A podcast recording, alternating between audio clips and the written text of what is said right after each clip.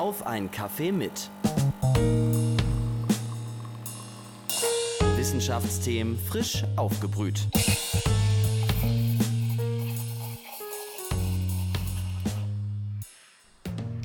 Herzlich willkommen zu einer neuen Folge auf einen Kaffee mit, dem Wissenschaftspodcast der Uni Leipzig. Wie ihr es vielleicht schon gehört habt, ab heute unter neuer Moderation. Elisabeth Kollpfeifer hat ihr Studium jetzt nämlich abgeschlossen.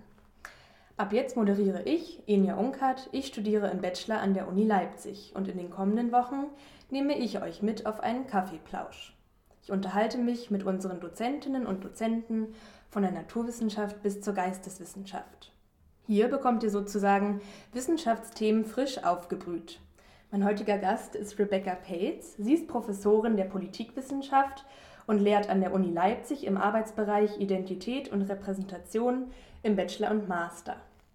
Ihre Forschungsschwerpunkte sind unter anderem die politische Theorie, die Identitätspolitik und der Rechtsextremismus. Schön, dass Sie da sind. Danke für die Einladung.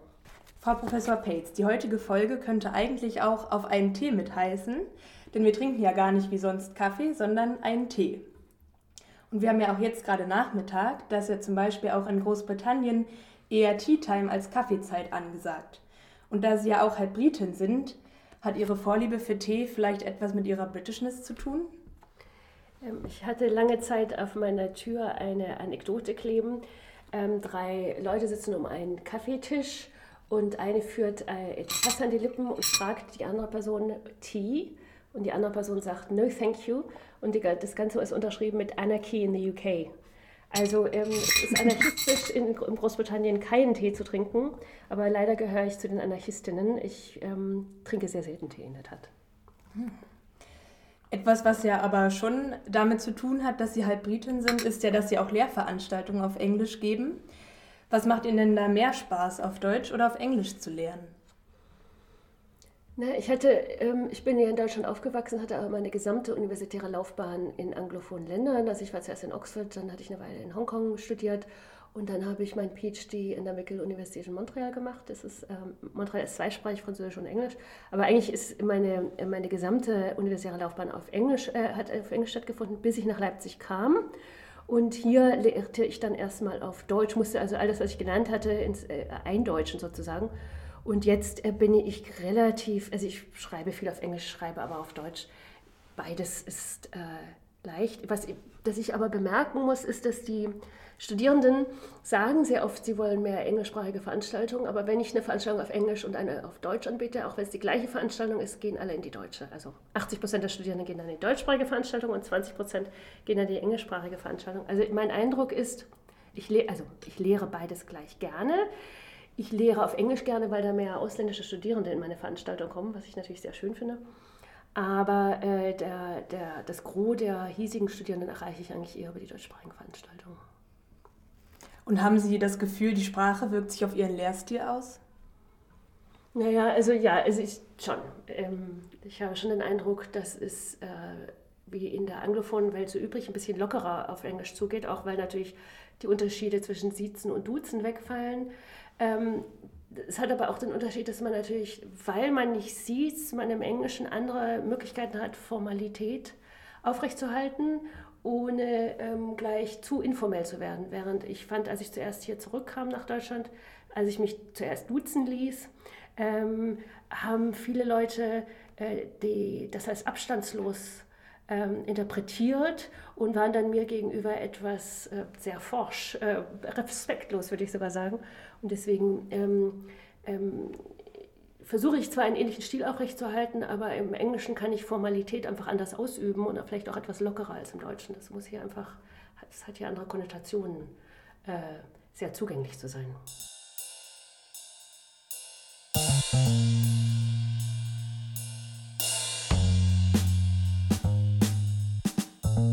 Neben Ihrer Lehrtätigkeit haben Sie ja jetzt auch ein neues Buch geschrieben. Das soll voraussichtlich im Oktober diesen Jahres veröffentlicht werden. Der Titel dieses englischsprachigen Buches, The Wolves Are Coming Back, Die Wölfe sind zurück, klingt ja jetzt ziemlich geheimnisvoll. Was hat es denn mit den Wölfen auf sich? Also der Untertitel von dem Buch ist About the Politics of Fear in Eastern Germany.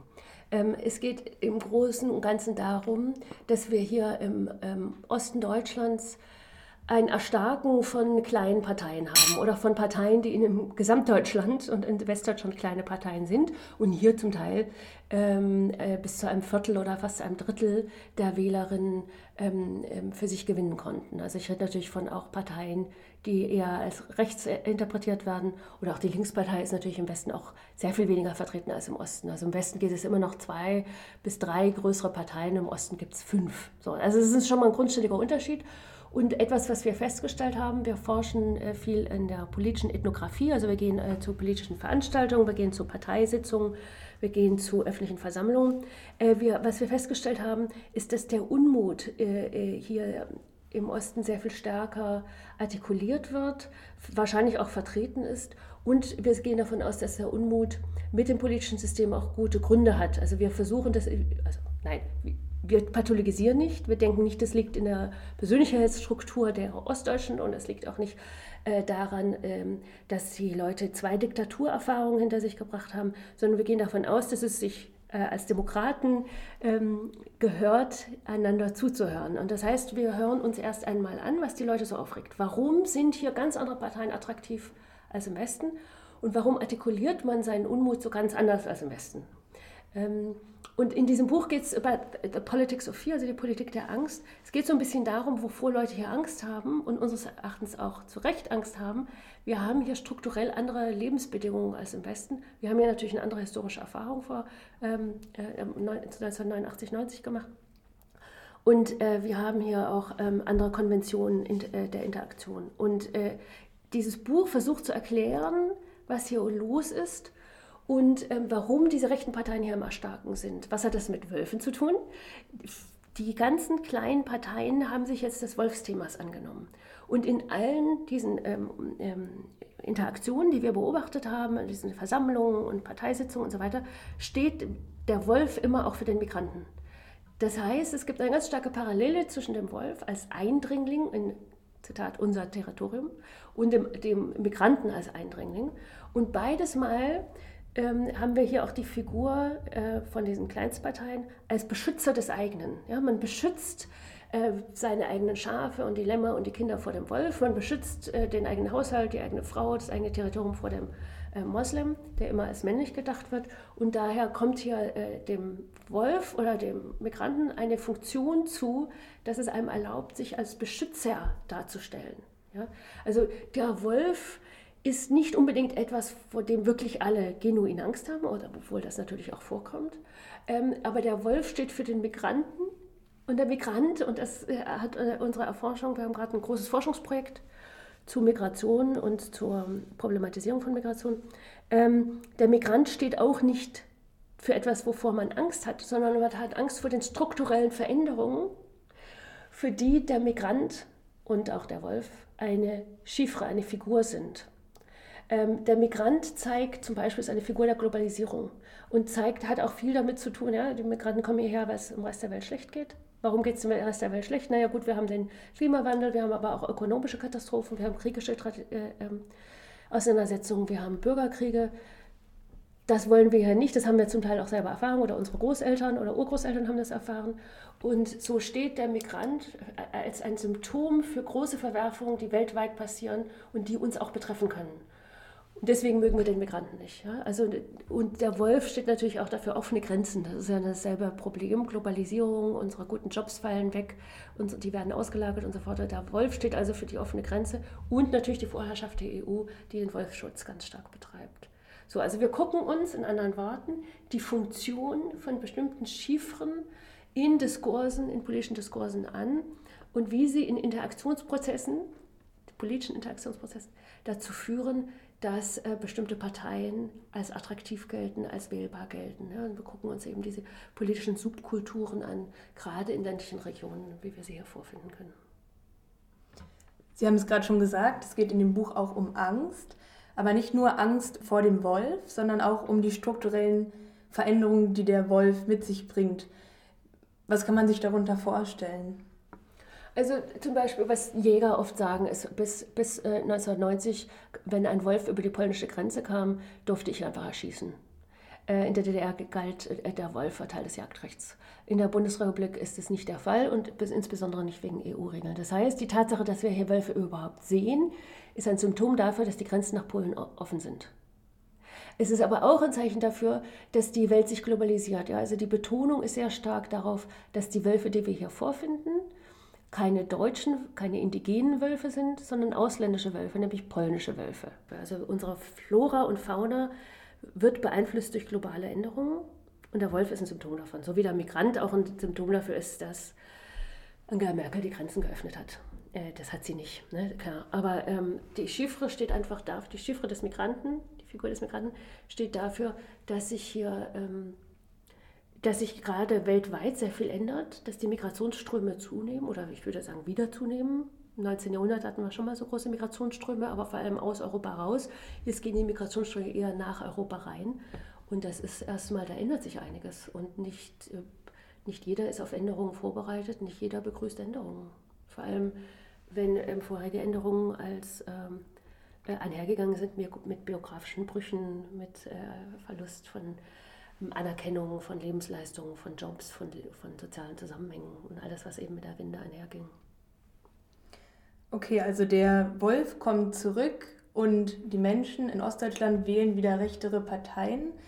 Ähm, das klingt ja jetzt auch so, als sei der Rechtsextremismus dadurch wieder zum Vorschein gekommen oder zurückgekehrt. Ist das so oder war er vorher weniger präsent? Wie kann man das erklären?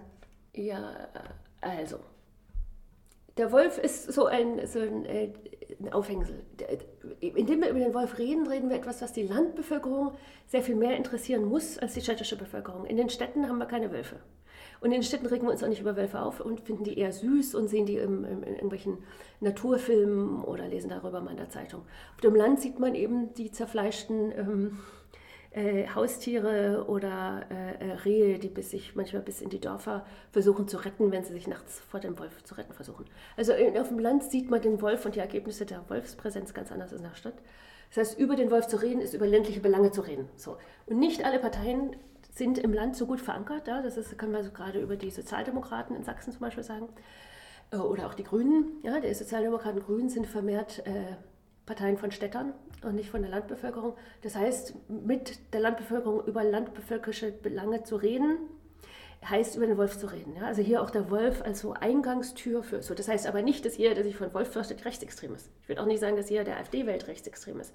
Ähm, und ich glaube auch nicht, dass der Rechtsextremismus in Anführungsstrichen zurück ist. Äh, ich glaube, was wir jetzt haben, sind andere Phänomene, als wir in den 30er Jahren hatten. Was wir haben, ist in, ähm, im ländlichen Raum, haben wir äh, eine sehr starke Abwanderung, gerade im Osten, aber auch in Teilen des Westens. Und es gibt eine starke Korrelation zwischen der Wahl der AfD und Abwanderung. Nicht, es ist nicht so, dass die Deprivierten, also die Armen oder die mit schlechten Jobs, oder die mit schlechten Aussichten AfD wählen, sondern es sind eigentlich vor allem die Leute in Regionen, wo die von starker Abwanderung betroffen sind. So, was passiert also in den Regionen von starker Abwanderung, dass die Leute ausgerechnet AfD wählen? Oder anders gefragt, was für Angebote macht die AfD an solche Leute, dass die Leute darauf aufspringen? So. Und eines, was man über die AfD und die anderen neuen Parteien, wie die Blauen gibt es ja noch so ein bisschen, oder der Dritte Weg, was die machen, sie sind im, auf dem Land. Sie organisieren für die Landbevölkerung mit ähm, Interaktionen die Landbevölkerung eher traditionell pflegen, äh, Heimatpflegevereine oder Freiwillige Feuerwehr ähm, und, nicht, und nicht eben wie die Grünen in Städten, das ist sich Theaterveranstaltungen, Oper, Fahrradfahren. So, ja? Das sind einfach ganz andere Interaktionsbedingungen. Und ähm, so, das heißt, ähm, was diese kleinen Parteien machen, sie machen politische Angebote, an die Landbevölkerung, die sich nicht repräsentiert sieht, einerseits nicht gehört sieht äh, und andererseits ähm, plötzlich, und das ist seit 15, 16 natürlich relativ plötzlich, äh, mit Migration konfrontiert ist. Ja? Wir hatten im Westen äh, seit, seit 1950 Migration und sehr sichtbare Migration, Stadt wie Land. Im Osten war das nicht der Fall, in den östlichen Bundesländern. Äh, wir dort sind die Migranten sichtbar geworden und vor allem aus dem Land, weil dort äh, die Geflüchteten ähm, angesiedelt wurden, weil sie einfach zugewiesen wurden in die Landkreise. Plötzlich war, sah man also Migration und zwar nicht die souveränen Migrantinnen und Migranten, die wir im Westen haben, die etabliert sind. Ähm, in Fabriken und sonst wo arbeiten, sondern eben die, die völlig entwurzelt sind, völlig überrascht einfach hergekommen sind, unvorbereitet hergekommen sind. Einfach eine Gruppe, ein, ein Häuflein Elend natürlich, aber ein Häuflein das natürlich ähm, sich erstmal auch zurechtfinden muss. Das heißt, wir hatten eine Bevölkerung, die überhaupt nicht mit Migration umzugehen gelernt hat und wir hatten eine neue Bevölkerung, die ähm, auch nicht gerade durch äh, vorherige Deutschkurse oder Familienzusammenhänge schon Deutsch konnte oder die hiesigen Gepflogenheiten kannte. Und in dieser Interaktion fremdelten natürlich beide Seiten erstmal. Und ähm, die eine Seite ist aber Teil des Demos, also Teil der Demokratie, und kann ihren Unmut darüber ähm, erstmal durch Wahlverhalten ausdrücken. Also, ich, meine, ich würde nicht sagen, der Rechtsextremismus ist zurück, sondern der Rechtsextremismus durch das Wählen von rechten und nationalen Parteien drücken die Leute ihren politischen Unmut aus. Und damit sind es zum Teil Protestwähler. Jetzt können Sie natürlich sagen, aber sind das nicht alles Rassisten? Ja, es ist kompliziert. Ne? Statistisch gesehen, wenn wir uns die ganzen Einstellungsstatistiken anschauen, ist, der, die, ist eine rassistische Einstellung ziemlich weit verbreitet in allen Elementen der Bevölkerung. Es ist nur so, dass nicht alle Teile der Bevölkerung, unabhängig von ihren rassistischen Einstellungen, jetzt rechtsnationale Parteien wählen. Also nicht jeder, der rechtsnational wählt, ist Rassist, aber nicht jeder, der nicht rechtsnational, rechtsnational wählt, ist kein Rassist. So, das heißt, es gibt keinen Kausalzusammenhang zwischen dem Rassismus und dem Wählen dieser Parteien. Was es gibt, ist... Äh, eine hohe Akzeptanz für sozial missliebiges Verhalten und den Willen der AfD. Und das ist typisches Protestverhalten. Es wird ja auch oft behauptet, dass rassistische Einstellungen oder auch Rechtsextremismus ein Problem des ländlichen Raumes sei. Wir haben das auch schon ähm, angesprochen, aber kann man das wirklich so sagen? Äh, nein. Nein. Also, wie gesagt, also bei Rechtsextremismus müssen wir unterscheiden zwischen Einstellungen und Verhalten. Und die Einstellungen ähm, auf dem Land sind tatsächlich nach den, ähm, nach den äh, Erhebungen, die ich kenne, zum Teil homophober ähm, äh, und zum Teil auch ähm, äh, rassistischer, aber eben nur zum Teil. Wir haben Rassismus genauso in den Städten. Nur in den städtischen Regionen gilt es nicht als ähm, politisch klug, oder angesehen, ein bestimmtes Wahlverhalten an den Tag zu legen. Es gibt ja also, ähm, man drückt seine, äh, seine Präferenzen oder seine Einstellung nicht in seinem Wahlverhalten aus. Ich kann als Rassistin in der Stadt eben auch SPD wählen. Das wissen wir, Sarasin macht da ja auch einige Angebote, ist auch, etabliert sich auch sehr gut in der Partei und so weiter und so fort. Weil, wenn ich nicht wählen werde, wahrscheinlich sind Grüne. Also, ja, da, da gibt es einfach, das ist so die Antifigur des Rassisten. Das sind die Leute, die sich, die, die, die sich da schlecht instrumentalisieren lassen. Aber äh, so, auf dem Land ist es aber so, dass die, ähm, dass die sozialen äh, Gefüge ein bisschen anders sind und deswegen das Verhalten nicht so eingedämmt wird. Also die Einstellungen sind relativ ähnlich, aber das Verhalten ist ein anderes. Und das liegt daran, dass die Sozialkontrolle in der Stadt ein bisschen anders funktioniert als am Land. Ja, auf dem Land haben wir sehr viel mehr informelle Sozialkontrolle, ja, die Nachbarin, die einen beobachtet durch das Küchenfenster. Einerseits, aber in der Stadt haben wir eben auch eine sehr starke verbalisierte Sozialkontrolle, wo wir einfach ähm, uns äh, anders austauschen und zwar so, dass im Endeffekt sehr viel weniger Leute diese kleinen, neuen, kleinen nationalistischen Parteien wählen als auf dem Lande. Also der Punkt ist also nicht, auf dem Land sind die Leute rechtsextremer als in der Stadt. Hm. Sie haben es auch gerade schon angesprochen, die neuen nationalistischen Parteien. Da denke ich auch gleich irgendwie an Rechtspopulismus und auch an den Satz, wir sind das Volk. Warum ist dieser Satz denn wieder so aktuell? Mhm. Gute Frage. Ähm, der Satz ist natürlich zunächst einmal einfach eine Wiederaufnahme des, des Rufes von 1989, 90. Ähm, wir sind das Volk äh, war Teil der Demonstration in Leipzig, Dresden und Plauen, als es darum ging, der SED-Führung zu sagen, äh, wir brauchen hier eine Veränderung. Es gab, die DDR hatte sich in eine ökonomisch sehr schwierige Situation manövriert. Der Umweltschutz war eine absolute Katastrophe. Äh, und die Kluft zwischen äh, den, der DDR und der Bundesrepublik ging immer weiter auseinander. Äh, das heißt, äh, und die Bevölkerung hat irgendwann gesagt, wir haben jetzt schon ein, zwei, drei, vielleicht sogar vier Jahrzehnte äh, Mangel erlebt und jetzt haben wir die Schnauze voll. Irgendwann muss doch jetzt das Paradies, sozialistische Paradies anfangen oder aber ihr müsst was ändern und so dass es uns nicht ganz so schlecht geht. So. Das war so ganz grob ein Motivationsgrund und Leute wollten natürlich da was ändern und haben die SED-Führung aufgerufen, indem sie gesagt haben, wir sind das Volk. Also im Sinne von, ihr seid die Deutsche Demokratische Republik, aber wir sind das Volk, wir bestimmen hier auch, wie die, Demokratie, die, die, die Deutsche Demokratische Republik auszusehen hat. Also hier ist, hat man ganz klar eine Distinktion zwischen dem, dem Volk, äh, einer Demokratie und den Oberen in der Partei, die, ähm, denen das Volk etwas gegen, entgegenzusetzen hatte. Ihr seid vielleicht die Deutsche Arbeiterpartei oder ihr habt hier äh, äh, dieses Land mit aufgebaut, aber wir sind das Volk und möchten mitbestimmen oder haben auch etwas zu sagen.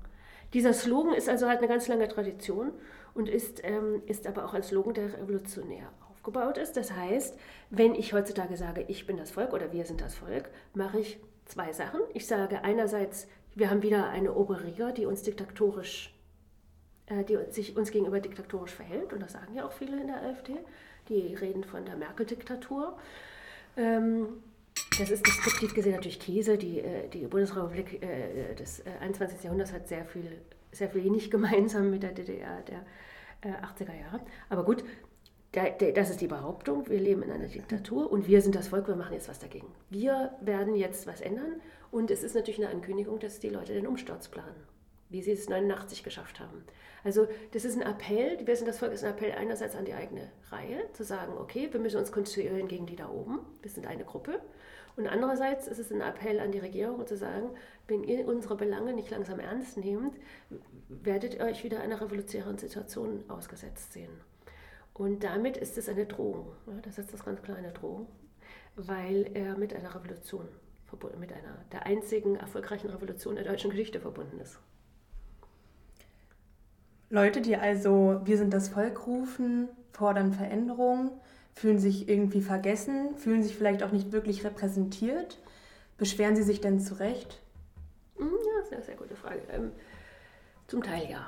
Zum Teil, ja. Äh, es ist einfach ein Paradoxon der Demokratie, dass die Leute, die sich nicht an Wahlen beteiligen ähm, oder in deren, deren Gruppe sich nicht genügend an Wahlen beteiligt, von deren politischen Interessen sind grundsätzlich nicht repräsentiert. Weil warum auch? Ne? Also die Parteien wollen wiedergewählt werden und wenn sie sich um die Belange der Leute kümmern, die nicht wählen gehen, werden sie ja nicht von diesen Leuten und von den anderen auch nicht wiedergewählt. Das ist das eine.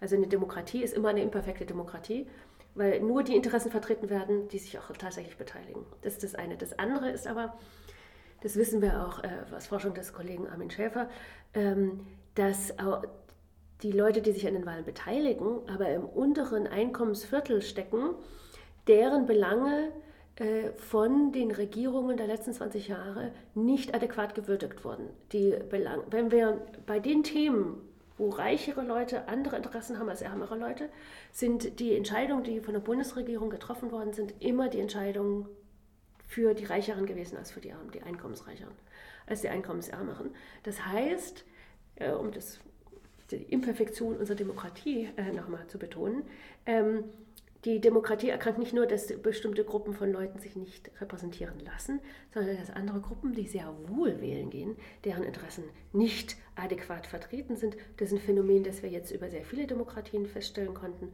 Und das heißt aber, dass wir eigentlich vielleicht wieder, Parteien brauchen, die sich um die Belange der Einkommensschwachen kümmern. Und das ist ja auch ein Versprechen der nationalistischen, äh, neuen nationalistischen Parteien. Nicht so sehr, weil sie eine gute Sozialpolitik betreiben. Die artikulieren nicht oder bisher noch nicht sehr klar ihre sozialstaatlichen äh, Überlegungen, sondern was wir da feststellen können, ist, ähm, dass sie äh, verbale Angebote machen, Identifikationsangebote machen. Äh, und wir müssen ja auch sehen, dass der Nationalismus so ein Angebot ist. Der Nationalismus ist ein Angebot ähm, an ähm, äh, einkommensschwache Personen, die in einer in Anführungsstrichen meritokratischen Gesellschaft immer als Loser dastehen. Und das Angebot, was diese Parteien machen, ist zu sagen, unabhängig davon, was du hier erreichst, wie viel Reichtum du erreichst, wie viel Bildung du erreichst, wie viel Strukturänderung du erreichst, unabhängig davon, was du als Person erreicht hast, bist du etwas wert, weil du Teil einer Nation bist, die was wert ist. Ja? Das heißt, der Nationalismus ist ein positives Identifikationsargument für Personengruppen, die, ähm, die nicht, nicht genug äh, Anerkennung bekommen. Und ich denke, sowas ist ernst zu nehmen. Es ist, ähm, unsere Gesellschaft wertet Leute sehr stark ab, die nicht nach ähm, den üblichen Kriterien erfolgreich sind. Die Beschwerde ist also vielleicht schon nicht ganz unbegründet. Vor allem die Interessen von Einkommensschwachen werden nicht so gut vertreten. Betrifft das denn auch noch andere Gruppen? Das ist sehr schwierig zu beantworten, denn eine Gruppe ist natürlich nur eine Gruppe, wenn sie sich als solche konstituiert. So. Wenn äh, es keine äh, große Gruppe an Leuten gibt, die sagt, wir sind Frauen und unsere Interessen werden ungenügend repräsentiert, dann können wir zwar sagen, in der Gesellschaft gibt es Frauen und wir können auch sagen, die Interessen von Frauen sind ungenügend repräsentiert, aber wir können nicht sagen, dass sie als Gruppe unterrepräsentiert sind, weil sie sich nicht als solche konstituiert haben. Das ist so. Das ist also dieses eines dieser Probleme mit der Identitätspolitik. Identitätspolitik hilft einem, Probleme zu artikulieren, die gruppenbezogen sind und sie als solche auch politisch zu vertreten. Aber in dem gleichen Augenblick produziere ich ja die Gruppen, deren Interessen ich vertrete. Ja, also natürlich können Sie sagen, ja, aber es gibt Frauen, die werden doch nicht erst konstituiert, dadurch, dass sie sich organisieren. Aber innerhalb eines politischen Prozesses gibt es die Frauen und die Interessen der Frauen ja nicht, es sei denn, jemand artikuliert sie als solche und konstituiert die Gruppe als solche durch den politischen Prozess der Identitätspolitik. Das heißt, das ist so ein Paradoxon der Identitätspolitik. Ich rede heute viel von Paradoxien, scheint es, aber es ist ein Paradoxon der Identitätspolitik, dass man die Gruppe, die man zu repräsentieren vorgibt, erst produziert in dem Augenblick, dass man vorgibt, sie zu vertreten. Wie könnte denn die Repräsentation dieser Gruppen gestärkt werden, wenn sie erst als Gruppe konstituiert werden müssen? Oder wie könnte die Demokratie dann gerechter werden, wenn es dieses Paradox gibt? Ja, es ist, es ist wirklich keine einfache Frage. ähm, die, was Chantal Mouffe jedenfalls sagt, ist, dass wir uns, äh, wir müssen neue Achsen bilden, wir müssen neue Solidaritätsformen finden und wir müssen ähm, die Identitätspolitik, wie sie lange betrieben wurde, nämlich nach äh, Kleingruppeninteressen, aufweichen und schauen, wie geht es denn den Einkommensschwachen? Also Chantal Mouffe ist eine äh, belgischstämmige britische Soziologin, ähm, die, äh, als, äh, die als eine Vertreterin des Linkspopulismus gilt. Chantal Mouffe argumentiert, dass wir unsere politischen ähm, unsere politischen Achsen neu bilden wollen, wenn wir eine gerechtere Gesellschaft wollen. Da reicht es nicht, dass ähm, Mittelschichtfrauen für Mittelschichtfrauenrechte äh, äh, demonstrieren gehen und schwule Männer für mehr äh, Rechte für schwule Männer und Einkommensschwache für mehr Rechte für Einkommensschwache, sondern sie meint, diese verschiedenen ähm, Gruppierungen, insofern sie gemeinsame Belange haben, sollten sich gemeinsam organisieren äh, und äh, ein gemeinsames Manifest machen, was natürlich mit einem Einkommensschwäche zu tun hat und mit Rechte für Minderheiten. Und deswegen, was an ihrem, was an ihrem Vorschlag ganz interessant ist, ist, dass es einem erlaubt, Solidaritäten anders zu denken. Ähm, und zwar als etwas, was wir tun, nicht, etwas als, nicht als eine Empfindung, sondern eine Handlung. Und als Set von Handlungen können wir natürlich viel in unserer Gesellschaft ändern, eigentlich nur durch ein Set von Handlungen. Wir müssen uns anders organisieren, wenn wir eine gerechtere Gesellschaft wollen. Ähm, und wir müssen weniger einzelkämmerisch, weniger kleingruppenbezogen und in einem, ein, ein breiteres Gesichtsfeld einnehmen, äh, indem wir eben Belange der Ärmeren immer mitdenken, dass wir oder auch Menschen mit Beeinträchtigungen, äh, gibt ja oder Leute mit chronischen Erkrankungen. Ja? Wenn 10 Prozent der deutschen Bevölkerung eine chronische Erkrankung hat, äh, und deren Belange werden ja auch nicht so gut repräsentiert sein. Oder im Bundestag gibt es verschiedene christliche Gruppierungen, es gibt, aber ein Drittel der Bevölkerung ist nicht in einer der zwei großen christlichen Religionen organisiert, deren Belange sind auch nicht vertreten. Ja? Also man könnte sich vorstellen, dass verschiedene Gruppierungen zusammenkommen und gemeinsame Interessen artikulieren ähm, und in diesem Zusammenhang äh, sich neue Achsen der äh, Solidarität bilden. Das ist jedenfalls Chantal Moufs Vorschlag. Ob das meiner ist, ist, ist eine andere Frage. Ähm, ich bleibe meist dabei stehen, dass es sehr kompliziert ist.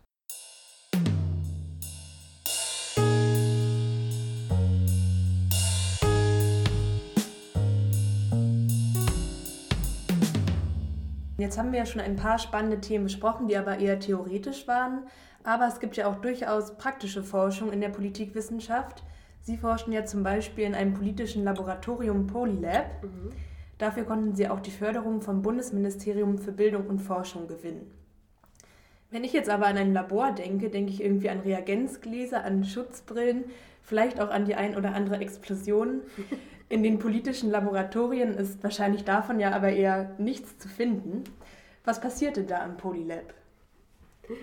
Sie sprechen da tatsächlich, äh, also im Nachhinein würden wir das nicht mehr so nennen, weil es sich anhört, als würden wir Experimente mit Menschen machen. Und das ist natürlich, es ist nicht nur verboten, sondern es ist auch etwas, was wir überhaupt nicht machen. Ähm, was wir natürlich erforschen, deswegen die, die, politischen Laboratorien beziehen sich nicht auf die, die Erforschung des Menschen in verschiedenen Reagenzgläsern, sondern die Erforschung von bestimmten politischen Konstellationen. Also, was wir in einem ersten Schritt gemacht haben, äh, das ganze diese Jahr, ist zu experimentieren, wie wir mit, wie wir verschiedene Menschengruppen, die sich furchtbar übereinander aufregen, dazu bringen, trotzdem miteinander ins Gespräch zu kommen. Ja, dass man die großen, die großen Unterscheidungen, die wir jetzt finden, nämlich Leute, die pro-migratisch eingestellt sind und Leute, die antimigrantisch eingestellt sind oder nationalistisch und antinationalistisch, die Antideutschen und die stolzen Deutschen zusammen in einen Raum bringt und nie, sie nicht dazu bringt, derselben Meinung zu irgendeinem Thema zu sein, sondern dass sie es überhaupt aushalten, in einem Raum miteinander zu reden über ein bestimmtes Thema, ähm, was mit Migration und Deutschland zu tun hat, weil wir denken, dass der erste Schritt in der in der ähm, Verhinderung von Extremismus darin besteht, dass ähm, man das Thema der Migration wieder repolitisiert, dass man von der Moral weggeht, dass man deswegen aufhört, sich als einziger Vertreter der richtigen Moral darzustellen auf beiden Seiten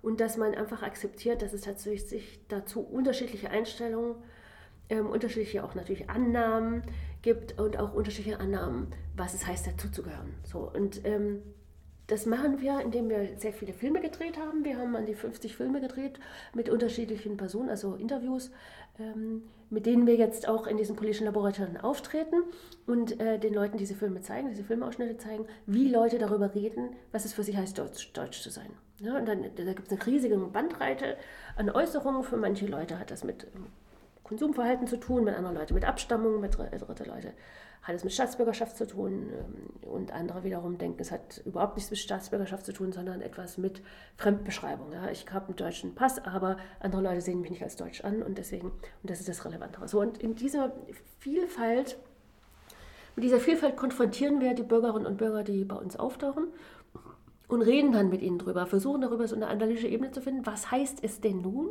Jetzt, wo wir wissen, dass es eigentlich keinen Konsens gibt, sondern eine Multiplizität an Aussagen darüber, was es meint, Deutsch zu sein, was heißt, wie kommen wir jetzt damit weiter? Wie, wie reflektieren wir nochmal unsere eigenen eigentlich Meinungen und wie reden wir darüber, sodass die Person, die mit uns am Tisch sitzt und vielleicht nicht in der AfD ist oder vielleicht doch in der AfD ist, äh, das auch aushält? Also wir, wir, wir, also wir zeigen diese Filme, wir ähm, organisieren so kleine Gruppengespräche darüber und dann versuchen wir schlussendlich mit dem Plenum tatsächlich zu einer Diskussion darüber zu kommen, die fast konsensual ist, wie man darüber redet, wer dazugehört.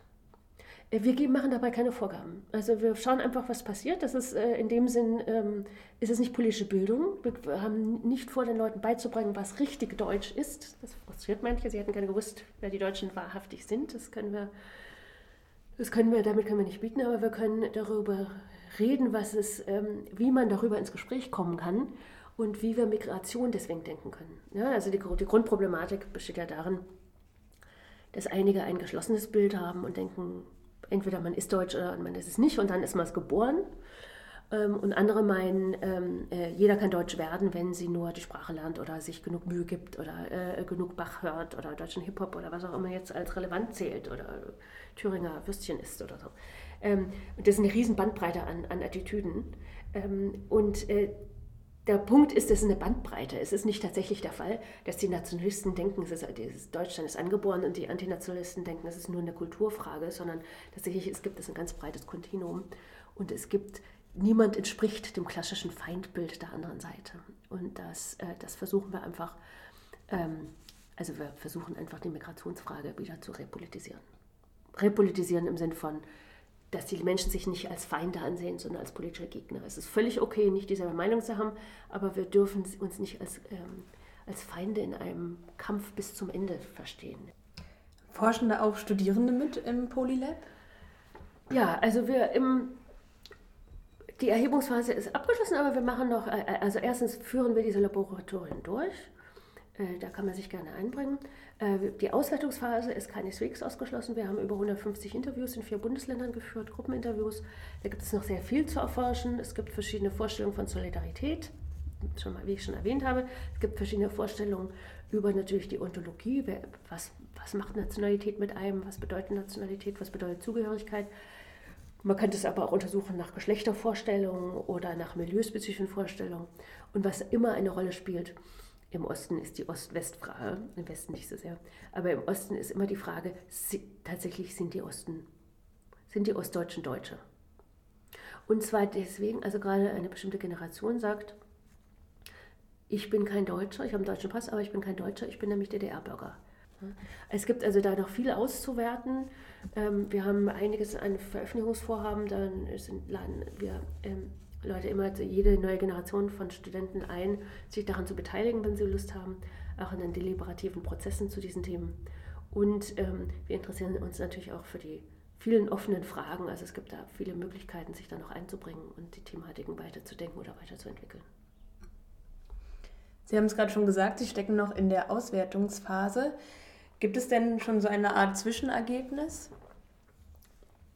Ja.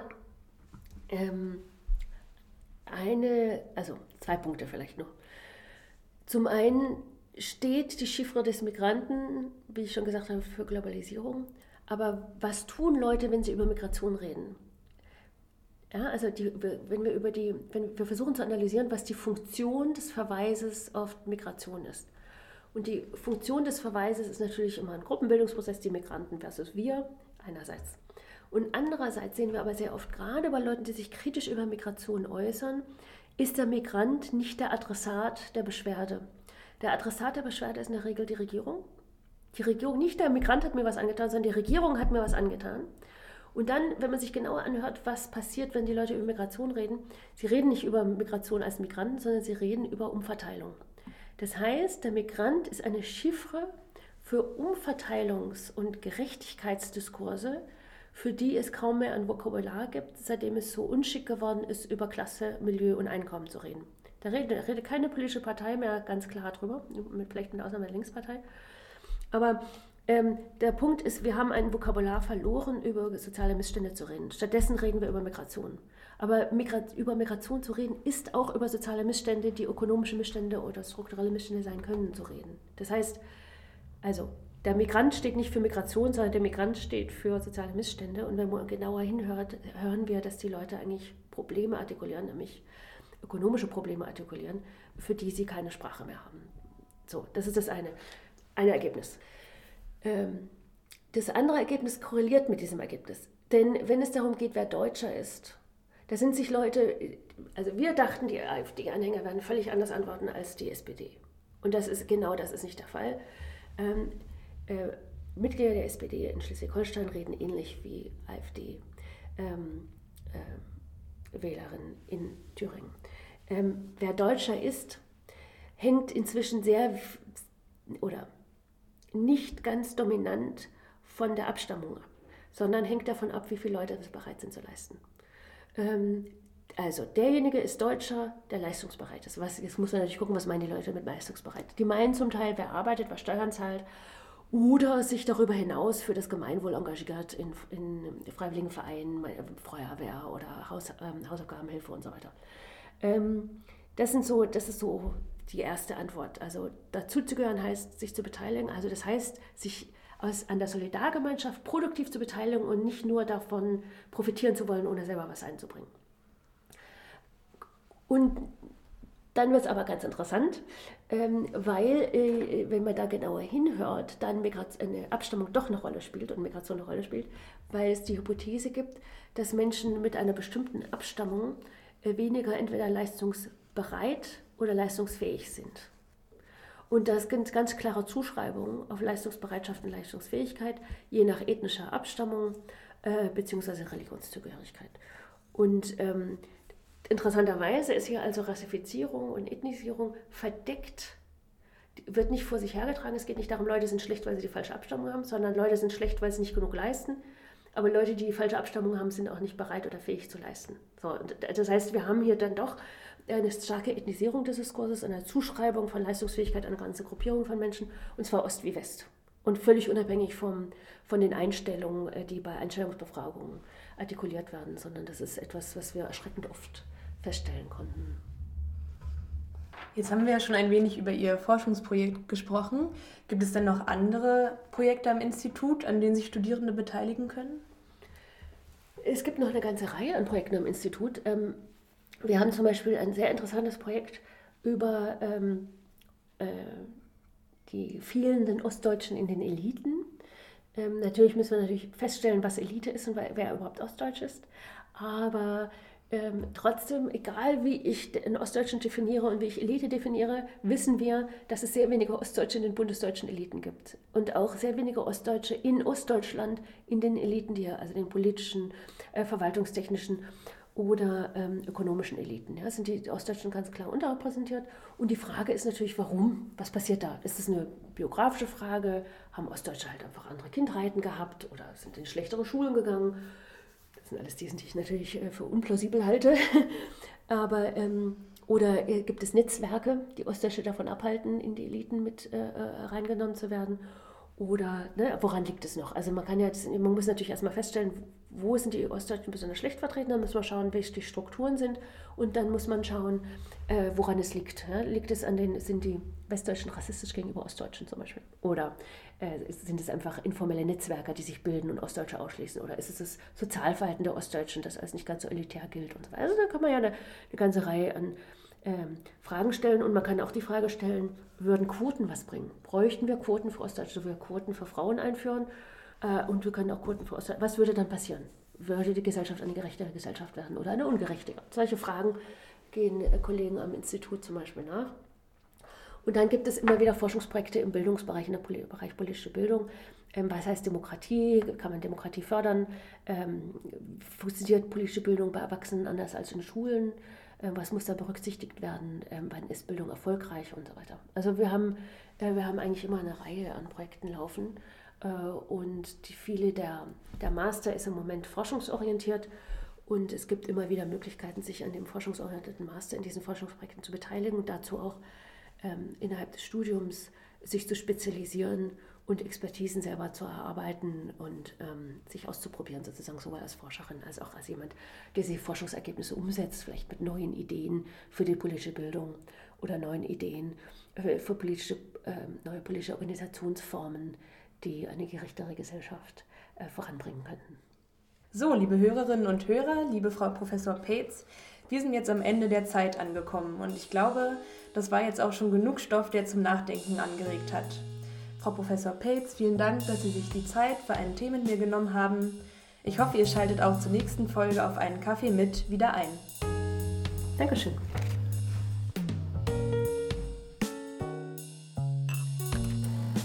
Auf einen Kaffee mit. Wissenschaftsthemen frisch aufgebrüht.